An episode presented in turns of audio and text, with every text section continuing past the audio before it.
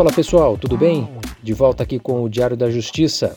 Hoje eu queria falar a respeito do artigo 226 do Código de Processo Penal e uma decisão importantíssima tomada pelo Superior Tribunal de Justiça que tem relação direta com esse artigo. Um artigo que fala do reconhecimento de pessoas e coisas, que diz que quando há necessidade de se fazer o reconhecimento de uma pessoa, a autoridade deve seguir algumas regras. Né? A primeira delas, a pessoa que tiver que fazer o reconhecimento tem que ser convidada a descrever a pessoa que vai ser reconhecida. A pessoa que estiver sendo reconhecida, não é? será colocada ao lado de outras que com ela tiverem qualquer semelhança.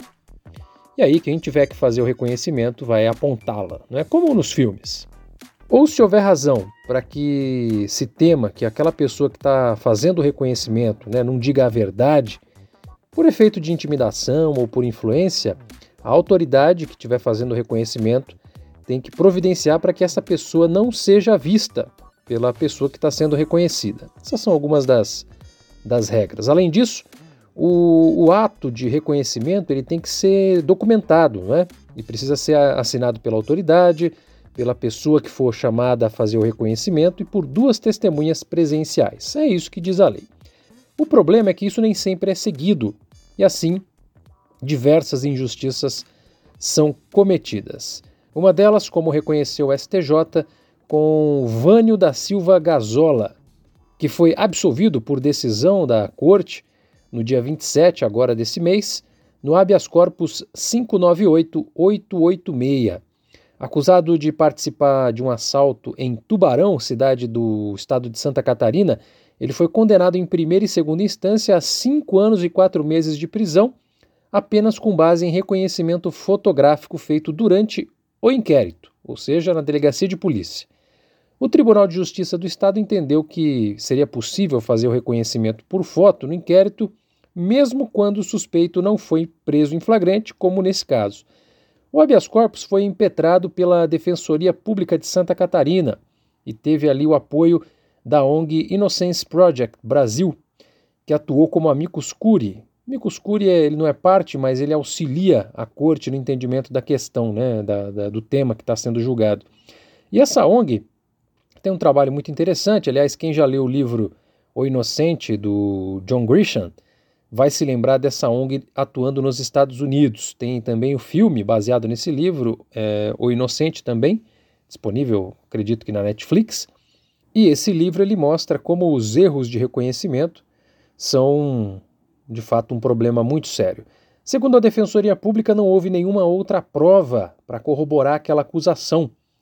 E também as vítimas tinham relatado que o assaltante seria é, menor do que em altura, né, do que o, o sujeito que acabou sendo preso e foi absolvido pelo STJ. Três das vítimas afirmaram que não seria possível reconhecer os autores do crime, que estavam com o rosto parcialmente coberto. O relator desse habeas corpus foi o ministro Rogério Schietti, que observou que, ao contrário do que se exige o, o Código de Processo Penal, as pessoas que participaram do reconhecimento, nesse caso, não tiveram que fazer a prévia descrição do criminoso, nem foram exibidas para elas outras fotos de possíveis suspeitos. Em vez disso, a polícia pegou a foto de alguém que já cometeu outros crimes, mas que nada indicava ter ligação com aquele roubo. Pegou a foto, mostrou para as pessoas e, sem ter base de comparação, elas reconheceram. Nesse julgamento, o voto do relator foi seguido por todos os integrantes da turma do STJ, a sexta turma que julgou esse processo, e ficou decidido o seguinte: número 1. Um, o reconhecimento de pessoas deve observar o procedimento previsto no artigo 226 do Código de Processo Penal, cujas formalidades constituem garantia mínima para quem se encontra na condição de suspeito da prática de um crime.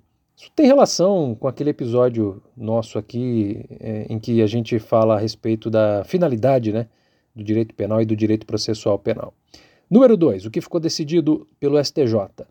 À vista dos efeitos e dos riscos de um reconhecimento falho, a inobservância do procedimento da norma processual torna inválido o reconhecimento da pessoa suspeita e não pode embasar a condenação, mesmo se confirmando o reconhecimento em juízo, ou seja, na justiça. A gente está falando de um reconhecimento de um, de um suspeito na delegacia, e mesmo se confirmado o reconhecimento em juízo, tendo sido desrespeitado o procedimento descrito na lei, esse reconhecimento ele é inválido. Pode o magistrado realizar em juízo o ato de reconhecimento, desde que observado o devido procedimento probatório, ou seja, de produção de prova.